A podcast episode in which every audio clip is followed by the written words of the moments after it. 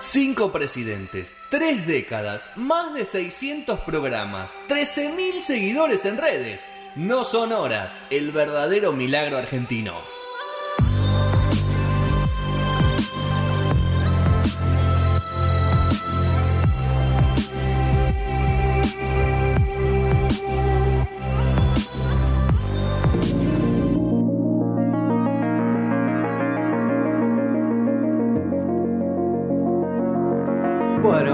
Acá estamos, tercer bloque de No Sonoras. Eh, nada, bardeala, Gastón. Lo estoy haciendo. Eh, bardeala. Lo estoy haciendo. Cuando una persona hace algo mal hay que bardearla. ¿Qué va a hacer? Para que aprenda. Bueno, tercer bloque de No Sonoras, cosas internas que decimos al aire. Eh, el momento de política internacional, momento serio de análisis, de comentarios. No, no te ríes, Juan, porque yo te estoy presentando como un hombre serio. Tenés razón, tenés no razón. te ríes. Totalmente. Porque si no, esto pierde toda seriedad. Se transforma en una continuidad de este programa. Bueno, vamos a hablar de Honduras. Así es, vamos a hablar de Honduras. La columna la podemos titular Del golpe y la resistencia al batacazo electoral. Vamos a ver por qué. Matacazo electoral. Ya eso me llama la atención. Sí. Bueno, Así vamos. bien. Bueno, nos vamos para Honduras, donde hubo elecciones presidenciales el pasado domingo, en las que triunfó la candidata del Partido Libre, Xiomara Castro, que se convierte así en la primera presidenta mujer de la historia de la nación. Ok. Se trata de uno de los países más relevantes de América Central, con una población, según cifras oficiales, de 9.900.000 habitantes, Sí. entre los que se encuentran diversos pueblos indígenas, como los lencas y los garífunas. Se caracteriza por su gran biodiversidad y su fertilidad, con montañas, planicies, valles y ríos, en donde habitan centenares de especies de reptiles, aves y mamíferos. Ok. Para entender por qué es relevante lo que ocurrió el domingo, primero hagamos un breve contexto histórico. Viajemos 15 años para atrás, hasta 2006. Ese año gana eh, las elecciones y asume Manuel Zelaya Rosales, apodado Mel, un político proveniente de una familia terrateniente y que por entonces venía de ser diputado nacional por el llamado Partido Liberal, uno de los que históricamente integraron el bipartidismo local junto con el Partido Nacional.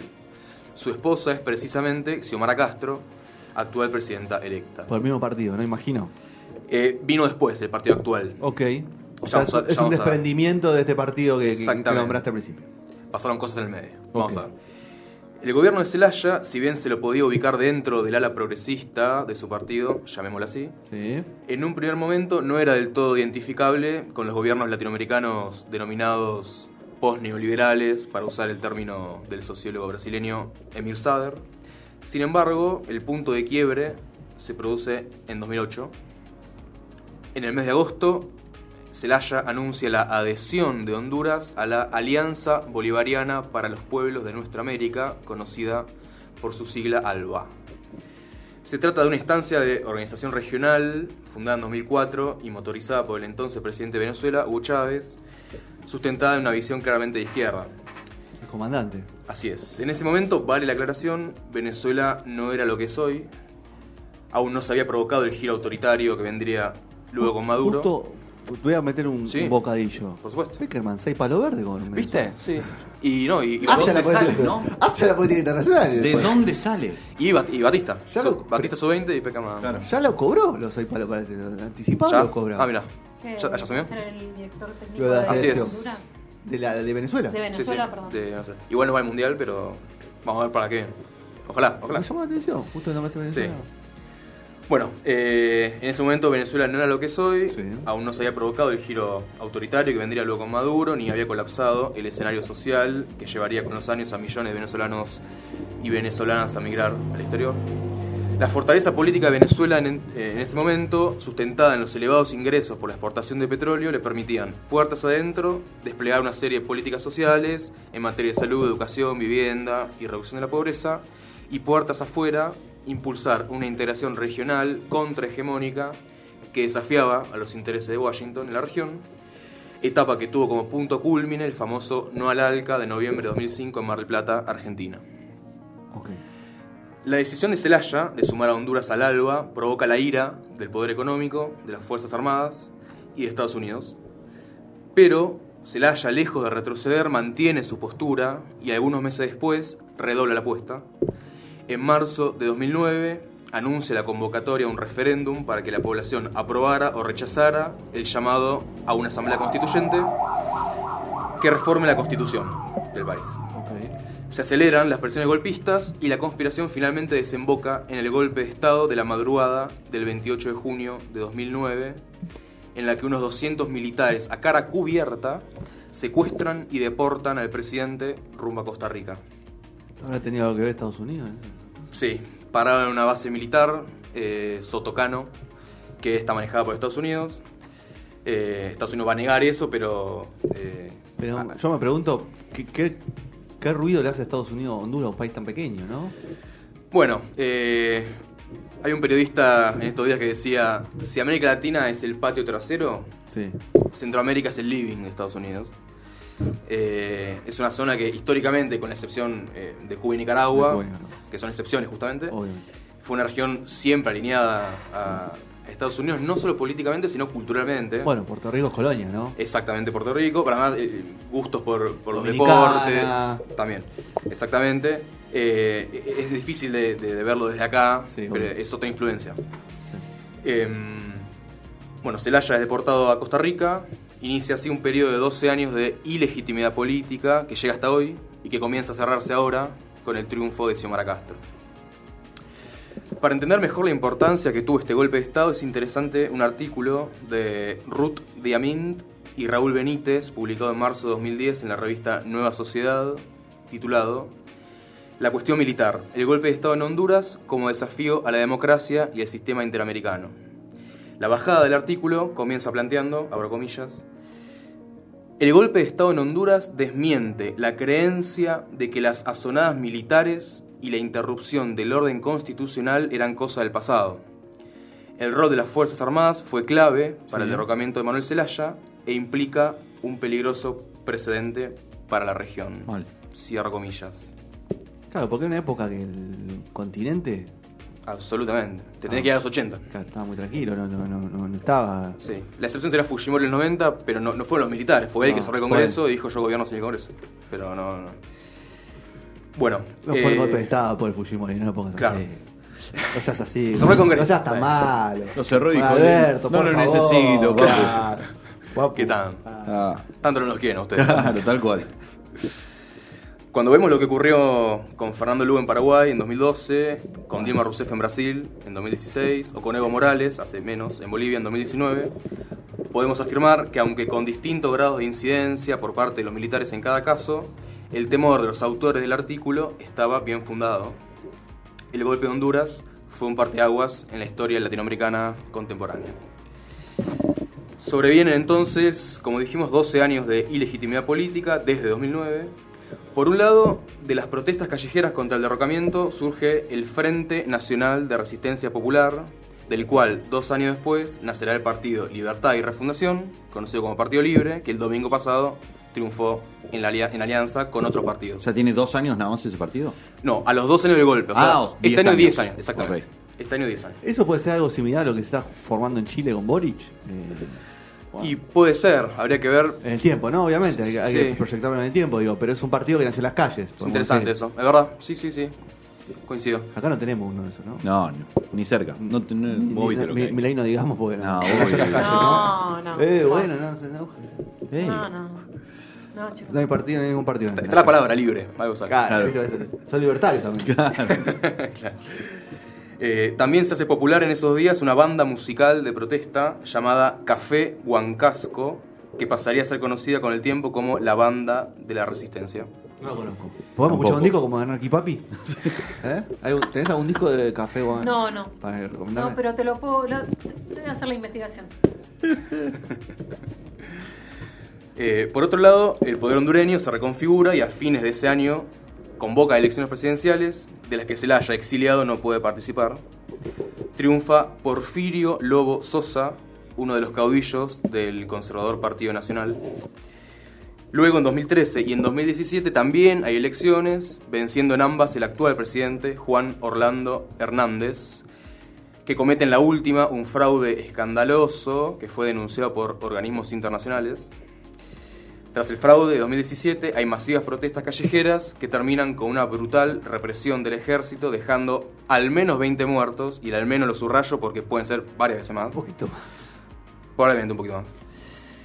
Acerca de lo que se instaló en estos 12 años en Honduras, vamos a escuchar en el primer audio a Ezequiel Sánchez, que es periodista corresponsal en Honduras, que vive en la, en la capital, Tegucigalpa, y que tuvo la gentileza de hablar con No Sonoras, por la cual le agradecemos nuevamente. Escuchamos a Ezequiel Sánchez. Bueno, hay un detalle muy importante a mencionar y es que desde que se dio el golpe de Estado en el año 2009 eh, se empezó a instalar un- lo que sería un narcogobierno, ¿verdad? El hermano del actual presidente, Juan Orlando Hernández, está condenado a cadena perpetua más 30 años en Estados Unidos por narcotráfico a gran escala y tráfico de armas también, y haberle mentido a las autoridades. Son son varios, ¿no? Los, los crímenes. Pero en grandes rasgos sería porque era el mero capo narco. También está detenido en Estados Unidos el hijo del anterior presidente, el hijo de Porfirio Lobo Sosa. Todos del Partido Nacionalista.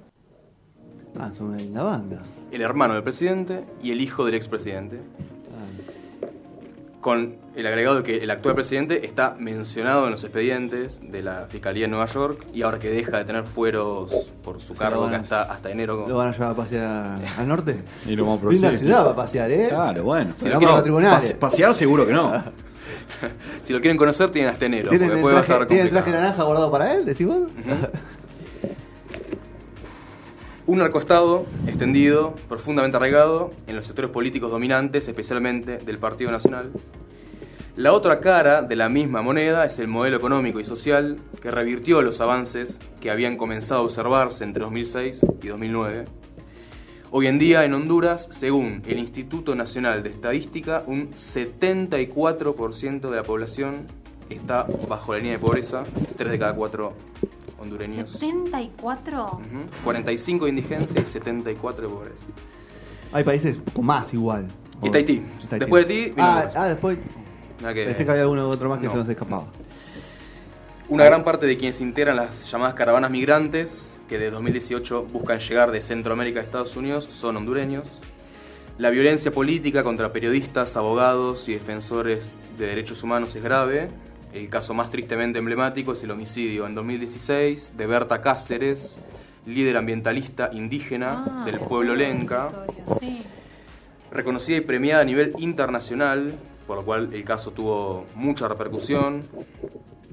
Tampoco es menor el fenómeno del narcomenudeo y la violencia pandillera, las famosas maras, que son oriundas de El Salvador, pero que también existen en Honduras.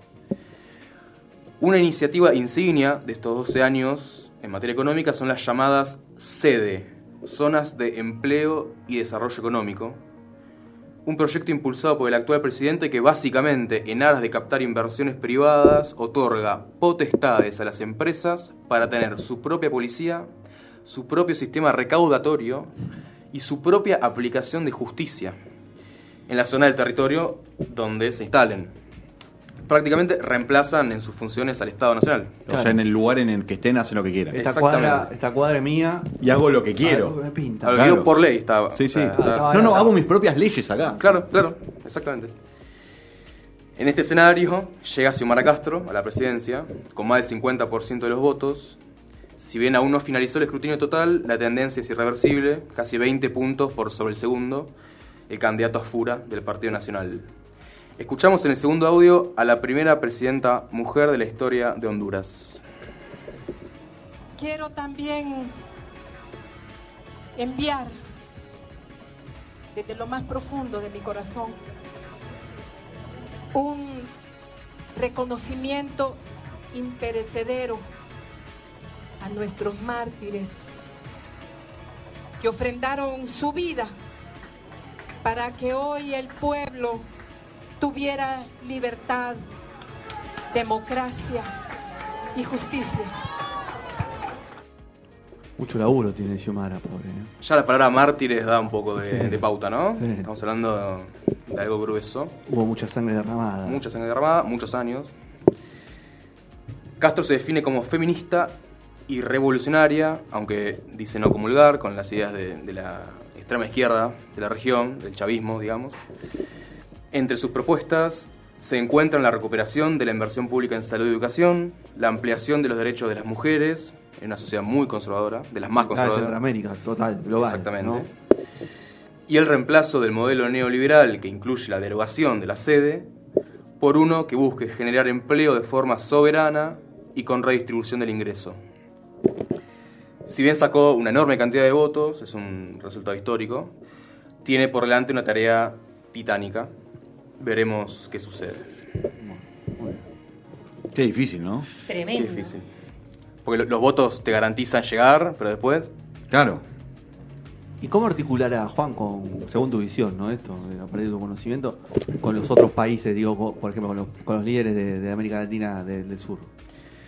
es interesante eso. eh, Con- por ejemplo, con, con Jair me parece que no. Me No, parece con que no no, por la no, misma. No Jair. hay match ahí, ¿no? Pero O a él no lo quiere nadie, güey. No, como alguno lo quiere a Bolsonaro. ¿Alguno? No lo quieren ni los yankees a Bolsonaro. Es que en realidad Bolsonaro lo tenés que querer de alguna manera porque es el padre, es el capo de, Latinoamérica. de maneja un paisucho, ¿no? Sí, sí. Eh, por un lado, las relaciones con, con la región son importantes. Tenés varios países Eh, en, en con- conflicto, ¿no? Castillo en Perú está Sí. ahí que, Sí. que lo reconocen o no lo reconocen. Sí. Chile en segunda instancia electoral. Yo creo que se puede apoyar en Argentina, Bolivia y México por lo pronto, que están más estabilizados y que tienen una visión más próxima. Y lo que es muy importante es ver cómo organiza la alianza que llegó al gobierno para gestionar. Ah, hay una es una alianza. Hay dos cosas ahí. Por un lado, que gana con un espacio político distinto al que había llegado en 2009, el 2006 perdón, a la presidencia Sí, de Zelaya. sí, sí. Este es un espacio, por un lado, con más partidos políticos, pues un frente. Más de izquierda, un poquito más. Más de izquierda porque hay campesinos, hay ambientalistas, hay eh, sectores que no participaban del Partido Liberal de entonces. Eh, eso es, es fundamental. Eh, y después, ¿qué va a pasar con los sectores que están más hacia el centro, si se quiere, de la alianza?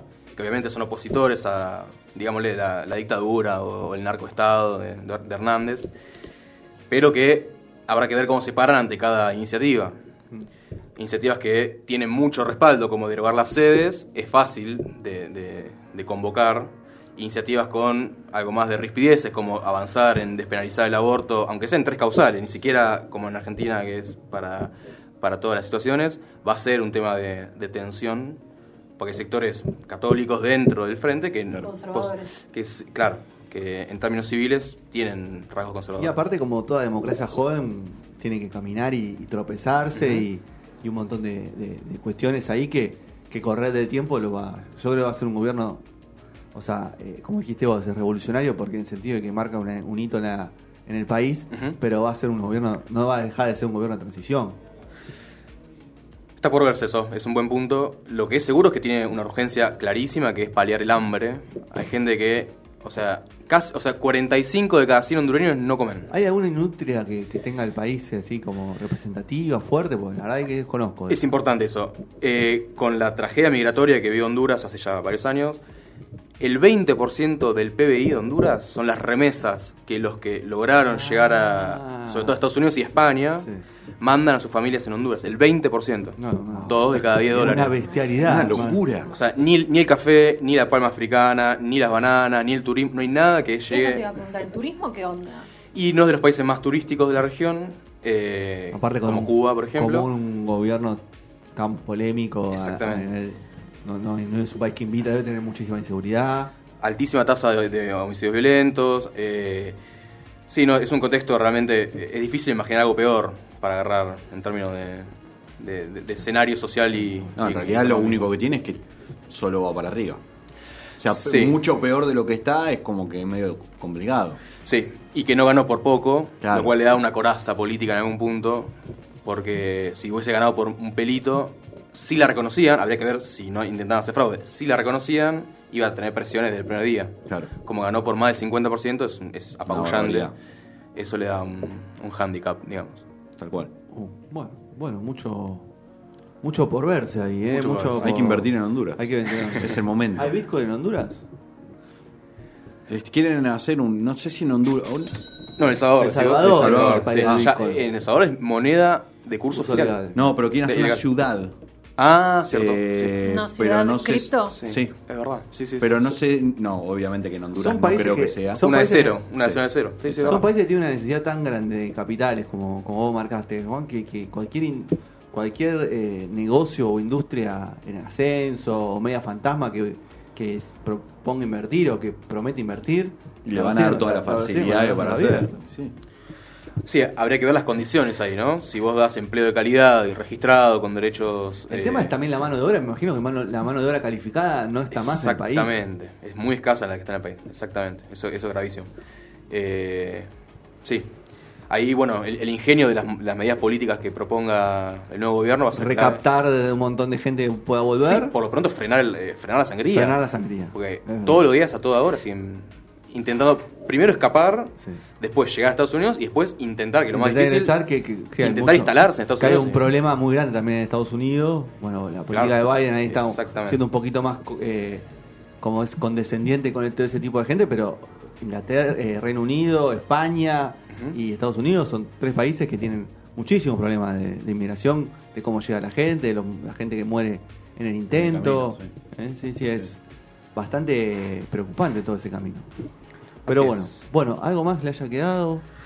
Eh, no, eh, en enero asume y no puede perder un solo día en intentar revertir, aunque sea paulatinamente. Nadie, No hay- na- no nadie hay- espera que de un día para el otro. Bueno, no quiero ser eh, medio tre- eh, pájaro de Malaboro, pero Ujú. atisbos de algún levantamiento, algo de eso, ya están. No, ah, no, el candidato derrotado del Aceptó partido la oficialista derrota. no solo aceptó la derrota, sino que se juntó, se sacó fotos, lo que sorprendió en la prensa, estaba leyendo en la prensa local, sorprendió la amabilidad con la cual el candidato derrotado reconoció la derrota y además se mostró con ella. Me, pongo, me a disposición, le dijo. Y pero a ver. Y puede ser. Y Puede pero ser si perdés por 50 puntos.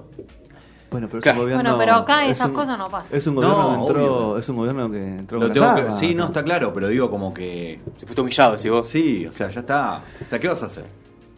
Sí, porque Vamos a eh, poner palos en, la- en el camino, piedra en el camino. eso puede venir igual. Claro. Por lo pronto no, no, no sería esa la actitud, vamos a ver, de acá a seis meses puede cambiar todo. Tal cual. tranquilamente. Esperemos que, bueno, que haya algún apoyo. Se acomoden un poquito las cosas en las- Ujú. las democracias eh, de América que estén un poquito, un poquito más ordenadas, ¿no? Vienen Así de es. años medio revolucionados.